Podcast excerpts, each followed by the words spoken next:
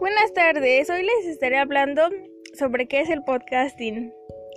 Es un medio de comunicación que puede ser utilizado como recurso didáctico. Consiste en la distribución de archivos multimedia, normalmente audio o video, que pueden incluir texto como subtítulos y notas, mediante un sistema de redifusión RSS que permite suscribirse y usar un programa que lo descarga para que el usuario lo escuche en el momento que quiera. Usos del podcasting, grabaciones de música. Hay artistas que tienen su propio podcast. En él suben las novedades de sus trabajos o noticias. Divulgación científica. Se pueden transmitir programas sobre el desarrollo y la investigación científica. Congresos. Posibilidad de transmitir mediante el podcasting las comunidades, ponencias y mesas redondas a los asistentes. Aplicaciones educativas. Los alumnos pueden recibir las lecciones lectivas que deseen, así como estudiar cuando el alumnado lo crea conveniente.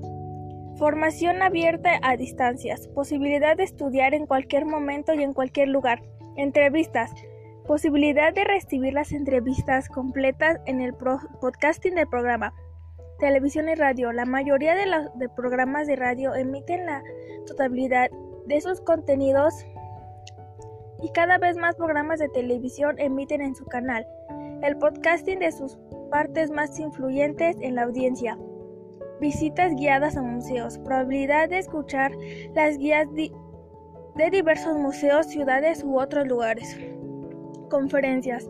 Se pueden escuchar penencias sin necesidad de asistencia a los lugares que lo comparten. Tipos de podcast.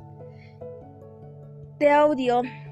En el audio de formato MP3 son los más compatibles con todos los equipos de dispositivos de medios portátiles.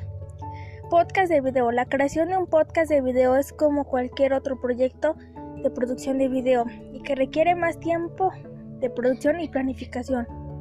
Podcast de screencast. Es una grabación digital de pantalla del ordenador. Una captura de pantalla de video con la narración del audio. Eso es todo. Gracias.